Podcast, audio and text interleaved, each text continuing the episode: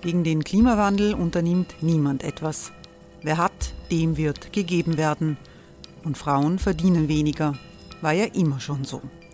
Man ärgert sich und macht weiter. Was aber, wenn nicht? Wir haben eine Idee.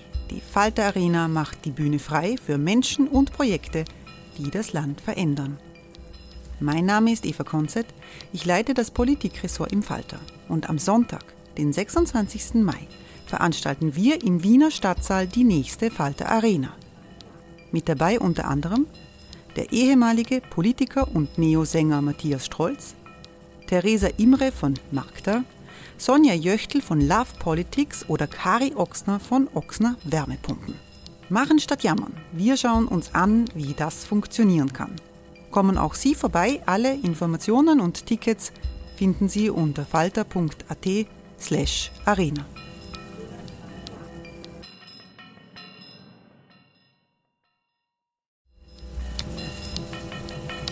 Falter-Podcasts werden durch Werbung unterstützt. Das hilft bei der Finanzierung unseres journalistischen Angebots. Die Erderhitzung ist kein Gefühl, aber mit vielen Gefühlen verbunden. Sorgen etwa oder Angst. Eine Veranstaltung gegen diese Ohnmacht ist Tipping Time, eine Klimakonferenz der Zivilgesellschaft.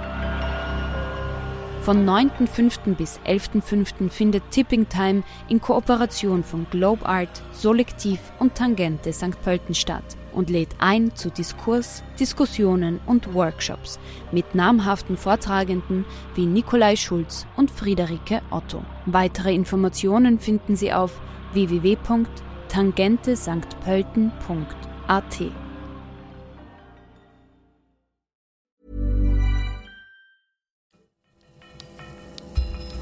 Falter Radio, der Podcast mit Raimund Löw. Sehr herzlich willkommen im Falter. Wir fragen heute, wie Skifahren böse wurde. Das ist natürlich eine ironische Frage, aber in der Pandemie ist Österreichs liebster Sport in Verruf geraten durch Vertuschen von Zwischenfällen in der Region, durch äh, Lobbying, so wird das empfunden, für Ausnahmen und Wegschauen in den Skigebieten. Alles hat begonnen in Ischgl vor inzwischen knapp einem Jahr, wie die Verantwortlichen völlig überfordert waren durch die anbrechende äh, Pandemie und dann, so lauten äh, die Vorwürfe, verantwortungslos reagiert haben. Äh, inzwischen ist der Eindruck verfestigt, da ist eine mächtige Lobby in Westösterreich, die sich immer wieder über Regeln hinwegsetzt und der Rest des Landes äh, muss zuschauen. Dort gelten andere Regeln. Daher äh, eigentlich eine Situation, in der eine Grundsatzdiskussion angesagt wäre über die Zukunft äh, des Skisports. Aber die Sportgewaltigen in diesem Land sind daran gar nicht interessiert. Diese Sendung kommt aus der Redaktion der Wiener Wochenzeitung. Falter, Pandemie bedingt sind wir alle online miteinander verbunden. Ich freue mich sehr, dass Nicola Werdenig dabei ist. Guten Tag. Frau Werdenig war Skirennläuferin, war im Weltcup erfolgreich, bei den Olympischen Spielen erfolgreich. Sie engagiert sich sehr auf verschiedenen Ebenen gegen Machtmissbrauch im Sport. Ich begrüße sehr herzlich Peter Kolber. Willkommen. Peter Kolber ist der prominenteste Konsumentenschützer Österreichs. Er engagiert sich um den Leidtragenden des Chaos in Ischgl vor einem Jahr zu ihrem Recht zu verhelfen. Und ich begrüße Johann Skocek. Hallo. Hallo. Johann Skocek ist Sportjournalist, unter anderem aber nicht nur im Falter und ebenfalls mit dabei ist aus der Falter-Redaktion Barbara Todt. Hallo. Hallo. Barbara Todt leitet das Medienressort im Falter und ist auch noch begeisterte Skifahrerin. Frau Werdenig, in einem Interview im Standard sagen Sie, Skifahren ist unsympathisch geworden, vor allem in der Pandemie, aber nicht nur deshalb. Ist das wirklich so? Die vielen Leute, die man sieht, die, wenn irgendwo äh, eine Skipiste aufgeht, stürmen sie hin. Am Semmering hat es da diese äh, Bilder gegeben. Zeigt das nicht eher doch eher das Gegenteil? Also primär ist es äh, wahrscheinlich den Skifahrern selber nicht unsympathisch geworden, aber den zwei Drittel äh, Österreichern, die eben nicht Skifahren, denen hängt das äh, ganze Getümmel und Gedue und äh, vor allem auch diese nationalistischen Zusammenhänge mit dem Skisport einfach beim Hals heraus. Es reicht ihnen. Ich höre das überall und es verwundert mich auch nicht. Äh, Johann Skocek, was hat sich verändert zum Schlechteren im Skifahren? Dass diese, dieser Imageverlust eingetreten ist, war das plötzlich etwas, das ausschließlich mit der Pandemie zu tun hat? Nein, ähm, ich glaube, die Pandemie zeigt beispielhaft einige, natürlich nicht alle, äh, wichtige Aspekte einer Entwicklung, die äh, seit langer Zeit äh, sich fortschreibt. Die hat begonnen in den 50er, 60er Jahren, als Österreich das Land der Ingenieure war. Da waren wir zu Recht stolz darauf, dass wir Speicherkraftwerke gebaut haben, Straßen, Bahnlinien, dass wir äh, die Skipisten mit Liften äh, übersät haben, sodass die Leute möglichst anstrengungsfrei die Berge rauf konnten. Mittlerweile hat sich das umgedreht. Die Natur ist ein schützenswertes Gut geworden. Die Überhitzung und Überfrachtung dieses Tourismus äh, ist schon lange ein Problem. Und die Infektion äh, mit Corona durch diese längst eingespielten, vertrauten und nicht mehr ähm, abzustreifenden Gewohnheiten, dass sich die Leute in Massen in die Skigebiete drängen, hat gezeigt, dass hier ein Problem besteht mit Corona, aber ein Problem weit darüber hinaus. Herr Peter Kolber, über Ischgl wollen wir gleich separat sprechen, aber jetzt vom Blickwinkel des Konsumentenschützers aus gesehen. Was ist die größte Veränderung, die es in den letzten Jahren im Skisport gegeben hat? Naja, ich würde sagen, äh, die Kommerzialisierung. Ich kann mich erinnern, mein Opa hat am Boden, also am Dachboden, seine alten Ski gehabt und der ist noch mit diesen Skien Ski gewandert. Ich als Kind, äh, ich habe es nie wirklich gelernt, aber ich bin im Treppenschritt noch Pisten hochgegangen äh, und heutzutage ist das halt ein Riesenbusiness. Das sieht man auch an Ischgl. Äh, einfach deshalb, weil äh, da so viel an einem Tag verdient wurde, dass man eben das Interesse hatte und wenn es geht, noch einfach Tage offen zu lassen. Und es ist auch nicht von ungefähr, ich habe gelesen, dass in Ischgl die großen Verdienste, die man natürlich aus diesen vielen Touristen hat, äh, auch immer weiter investiert werden. Äh, da wird gebaut und gebaut und gebaut. Das heißt, am Ende der Saison, Anfang Mai, äh, sind dann die Touristen weg und dafür kommen die Kranfahrzeuge, mit denen wieder die nächsten Einheiten aufgebaut werden. Und ich glaube, das hat irgendwo ein natürliches Ende erreicht. Barbara Todt, die, die, diese Kritik am äh, Sport, äh, Massensport, ist ein bisschen eine Kritik daran, dass das von einem Sport für eine doch relativ elitäre Gruppe, die dann allein irgendwo in den, in den Bergen ist, sich völlig verändert hat und zu einem Massensport geworden ist. Wirklich zu einem breiten, breiten Massensport. Wie groß ist die Gefahr, dass diese Art der kritischen Auseinandersetzung dann ein bisschen elitär klingt? Ähm, naja, ganz so stimmt es ja nicht, weil ich meine, es ist natürlich ein Massensport, aber die, die Menschen, die heute sich das Skifahren noch leisten können und in Massen dann halt in den Alpen unterwegs sind und vor allem in Österreich auch, ähm, die sind ja alle Wohlhabende. Oder sie haben das Glück, dass sie halt in der Nähe wohnen und ähm, ja, einfach sich Ski äh, über Generationen leihen können. Also heutzutage quasi als Wienerin, so wie ich es bin, mit zwei Kindern, Skifahren zu gehen, ist ein wirklicher Luxus, wenn man nicht mit gebrauchten Materialien unterwegs ist. Allein die Ausrüstung, die Anfahrt, die Liftkarten, die Übernachtung. Also es ist eigentlich ein, ein elitärer Sport geworden und wird es wohl auch bleiben, wenn es weiterhin ähm, so, so abläuft, wie es eben jetzt sich eingespielt hat. Ist teuer, ist alles sehr teuer, stimmt, aber offensichtlich nicht zu teuer, weil die Massen ja dann trotzdem äh, in die Skigebiete strömen. Ja, aber die Massen sind ja nicht die Österreicher, sondern das ist ja ein internationales Publikum. Das war ja auch sehr schön zu sehen äh, an den Skandalen Ischgl, Corona, wohin dann aus Ischgl sich quasi ähm, der Virus verbreitet hat. Also da sieht man, dass das ja längst ein, ein, eine internationale Angelegenheit ist und die ganzen österreichischen Skigebiete und die Infrastruktur ausgerichtet ist auf äh, Menschen, die äh, nicht nur aus Deutschland und Skandinavien, sondern auch vor allem aus, aus Ungarn, äh, Tschechien, ähm, Polen, Russland kommen. Also das würde ja, diese Infrastruktur würde, würde nicht funktionieren, würde sich nicht rechnen, wenn es nicht dieses internationale Publikum gibt. Das muss ja nicht einen unbedingt traurig äh, stimmen, dass jetzt äh, viele Tschechen, Polen, Russen auf den Pisten sind, aber lassen wir das mal. Äh, Peter Kolber, kommen wir zu, zu Ischgl. Das ist ja inzwischen ein europaweiter Skandal geworden, der das Image ist des österreichischen Skisports, überhaupt von Österreich äh, beeinträchtigt. Es hat jetzt eine Untersuchung gegeben, auch eine unabhängige Untersuchung in Tirol selbst. Sie sind da sehr nah dran. Was ist für Sie rückwirkend betrachtet? Was hat den größten Schaden angerichtet?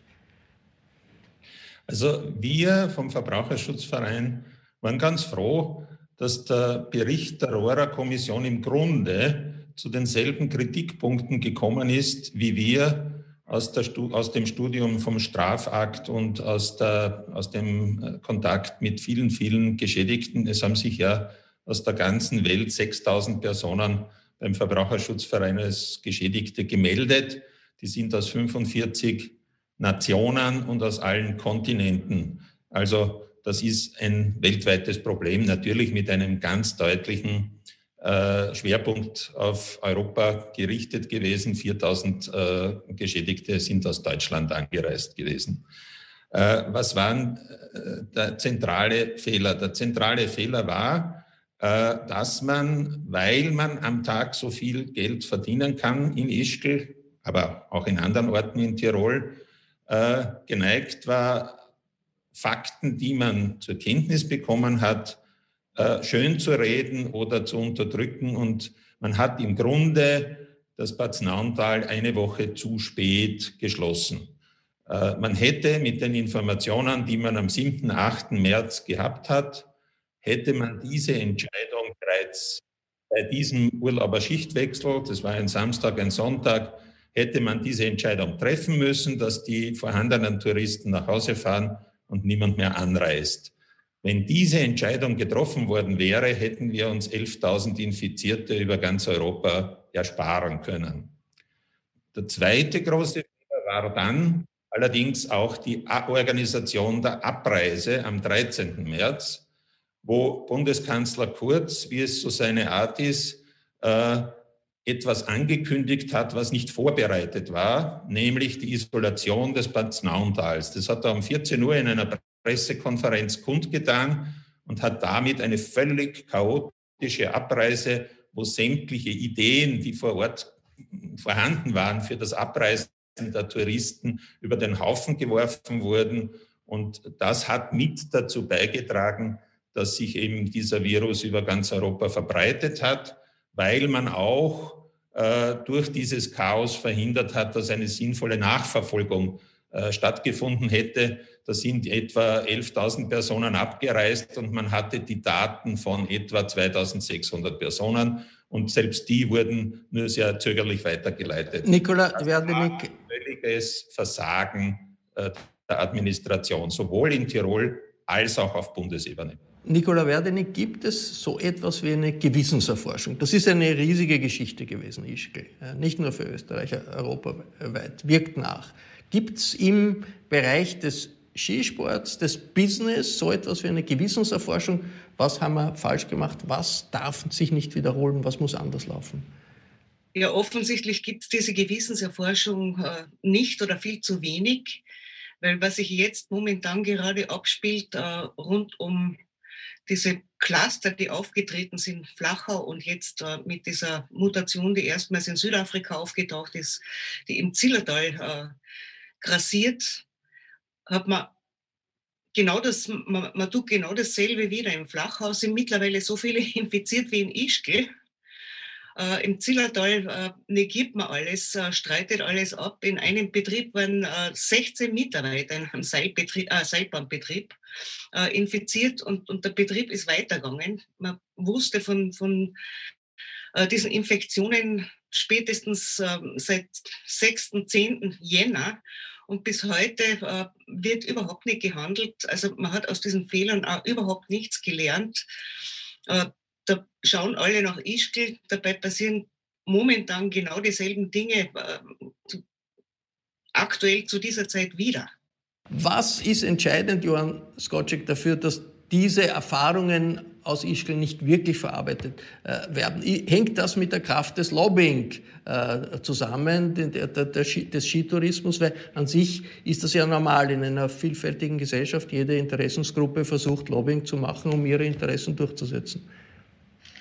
Ähm, Lobbying ist durchaus okay. Das Problem beginnt dort, wo dieser Teilbereich einer Gesellschaft, dieser relativ elitäre Skisport, so wahnsinnig wichtig genommen wird für das Image des Landes, für das Selbstbewusstsein des Landes, für die Wirtschaft des Landes und äh, sich über Jahrzehnte angewohnt hat, sich alles erlauben zu können.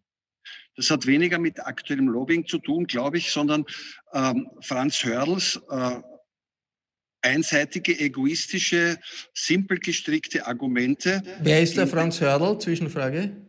Der Franz Hörl ist der Chef der Seilbahnwirtschaft in der Wirtschaftskammer Österreich und der Wirtschaftsbund Obmann in Tirol.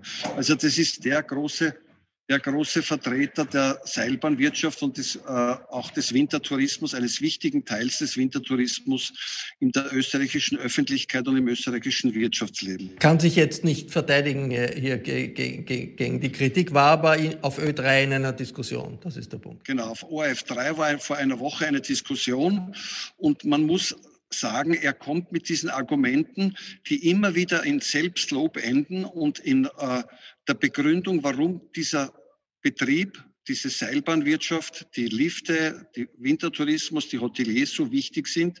Er kommt deswegen durch, weil ganz Österreich zustimmt im Hinterkopf oder aktiv, dass diese Sparte des Wintertourismus noch so wahnsinnig wichtig ist. Deswegen gibt es keinen massiven Widerspruch auch von der Teil, anderen Teilen der Wirtschaft, von anderen Teilen der Politik. Äh, er kommt damit durch, auch wenn es jetzt vielen Leuten unsympathisch wird, diese Art von äh, Sport betreiben. Na gut, dass der Vertreter der dieses Wirtschaftszweig sagt, dass der, dass der Wirtschaftszweig wichtig ist und für Österreich wichtig ist, das ist ja wahrscheinlich bis zu einem gewissen Grad sein Job. Aber jetzt Barbara Todt, Frage diese Kritik an Ischgl und, und, und alles, was damit zusammenhängt. Hängt das nicht auch ein bisschen damit zusammen, dass äh, hier das Bad Snauental, das wahnsinnig arm war, vor 30 Jahren, 40 Jahren, zu den ärmsten äh, Regionen Österreichs äh, gehört hat, dass es ein bisschen einen Neid gibt der etablierten in Ostösterreich, der städtischen Zeitungen, der städtischen Intellektuellen, dass da plötzlich äh, in einem früheren armen Gebiet, bitterarmen Gebiet jetzt alle so reich geworden sind oder sich so tun, sich so, so verhalten, wie man das äh, vom Neureichen annimmt. Ist da, zeigt sich da nicht auch eine Auseinanderentwicklung im Land zwischen Osteuropa, vielleicht, äh, Ostösterreich, vielleicht den etablierten äh, in Ostösterreich und den aufstrebenden Wirtschaftsbereichen im, im Westen?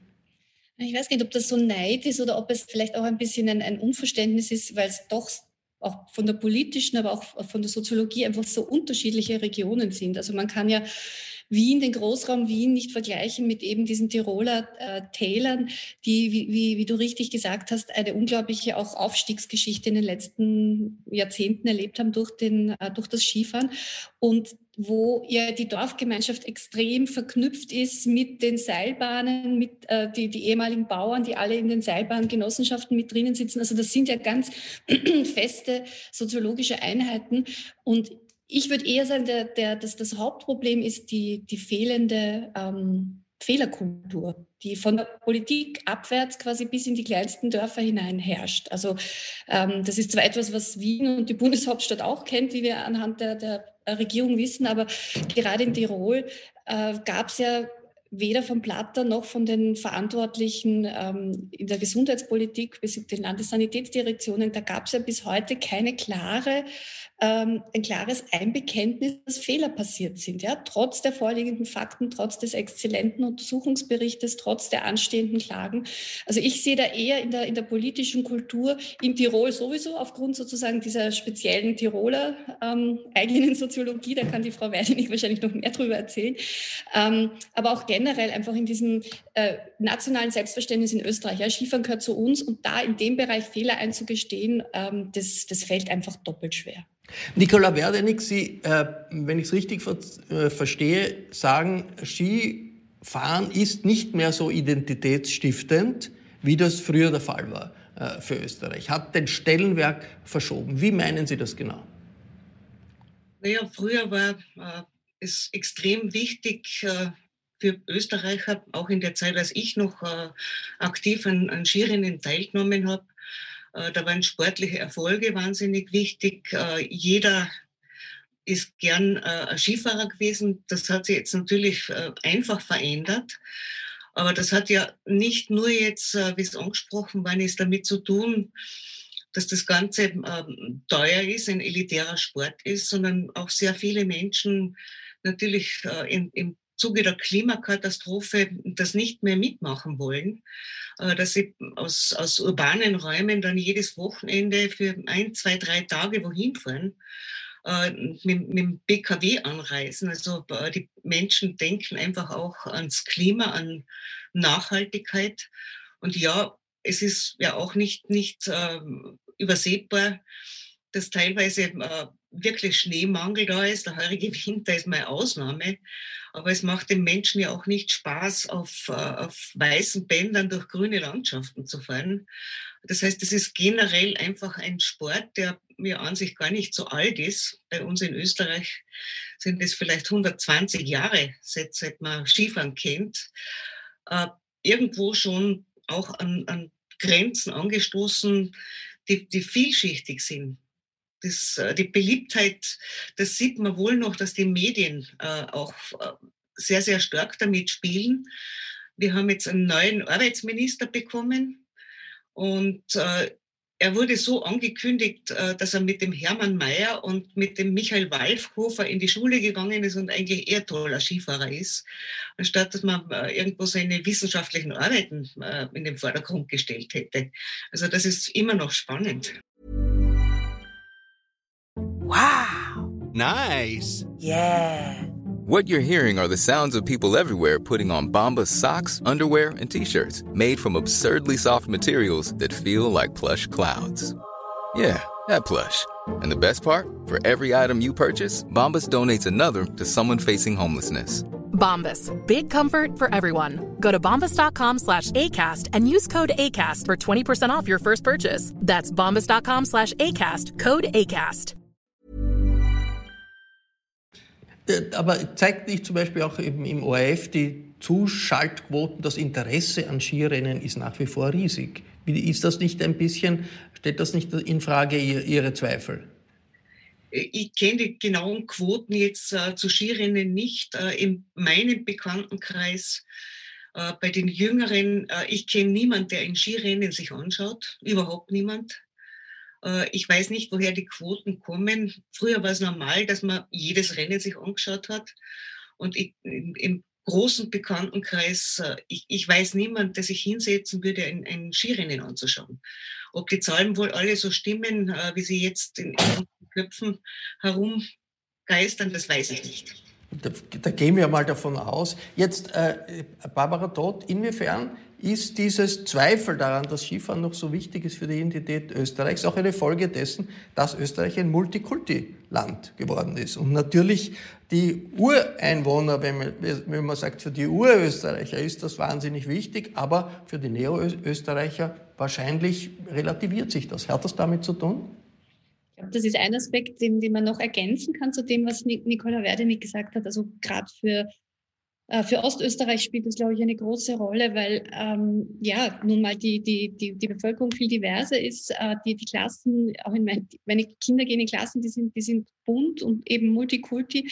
Ähm, das war natürlich vor 20 Jahren ganz anders. Es gab aber vor 20 Jahren auch noch verpflichtende oder verpflichtende, es gab einfach das rege Angebot, Skikurse zu machen. Also die Schulen sind mit den Klassen auf Skikurse gefahren, man ist in den Semesterferien freiwillig auf Skikurse gefahren. Das war Teil der Schulkultur und diese Skikurse wurden ja abgeschafft. Und ich glaube, das ist auch ein ganz wichtiges Momentum gewesen ähm, für, die, für, die, für, die, für diese Entwicklung, die wir heute haben, nämlich dass ganz viele Jugendliche einfach nicht mehr Skifahren können und wollen und auch die Eltern ähm, schon zu der Generation gehören, die das in der Schule nicht mehr wirklich aktiv betrieben haben und in den Familien sowieso nicht.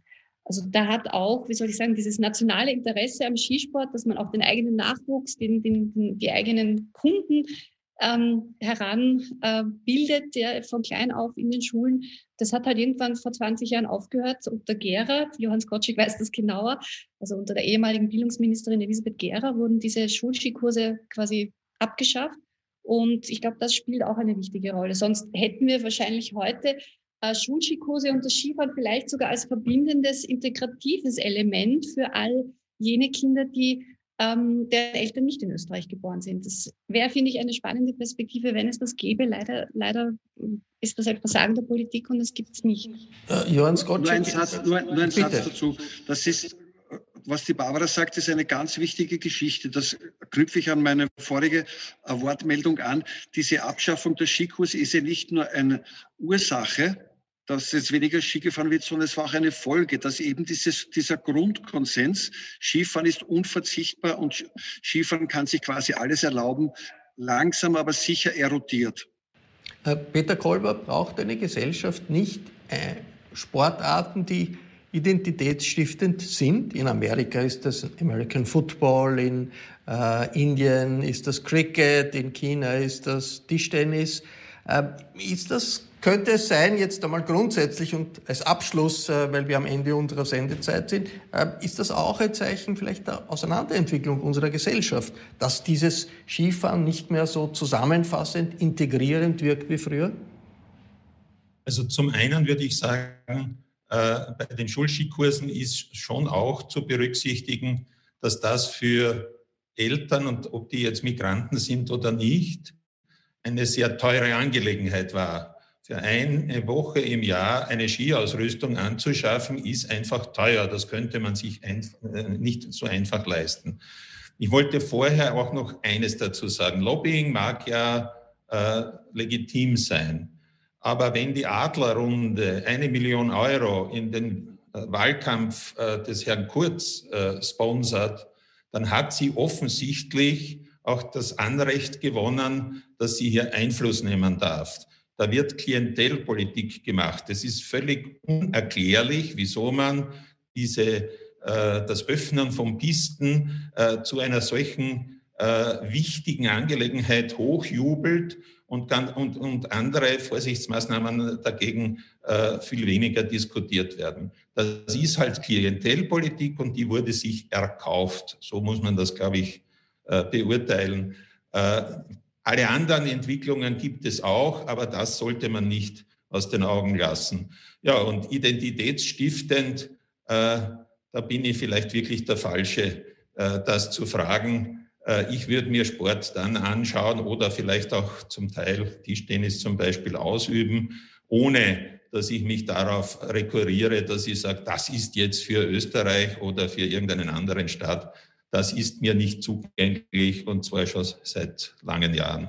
Äh, wie identitätsstiftend oder nicht identitätsstiftend Sportarten sind und wie das in Österreich ist, werden wir äh, in der Zukunft noch diskutieren. Das war ein Falter-Talk über die Frage, wie cool Skifahren noch ist, wie uncool Skifahren geworden ist. Ich bedanke mich sehr herzlich bei allen, die mitgemacht haben vor ihren Laptops und vor ihren äh, Mikrofonen. Im Falter gibt es viel Kultur, viel Innenpolitik, aber auch äh, Diskussionen über Sport und deren gesellschaftliche Auswirkungen. Daher die Empfehlung, ein Falter-Abo ist der beste Weg, informiert zu bleiben. Ein Falter-Abo kann man im Internet bestellen über die Adresse abo.falter.at. Ich darf mich verabschieden. Herzlichen Dank für Ihr Interesse. Bis zur nächsten Folge.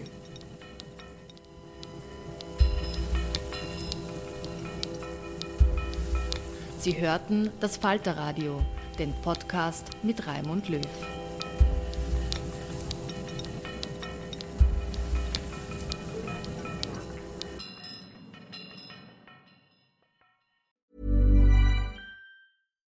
We're on a budget, we still deserve nice things. Quince is a place to scoop up stunning high-end goods for 50 to 80% less than similar brands. They have buttery soft cashmere sweaters starting at $50, luxurious Italian leather bags, and so much more. Plus, Quince only works with factories that use safe, ethical, and responsible manufacturing. Get the high-end goods you'll love without the high price tag with Quince. Go to quince.com/style for free shipping and 365-day returns.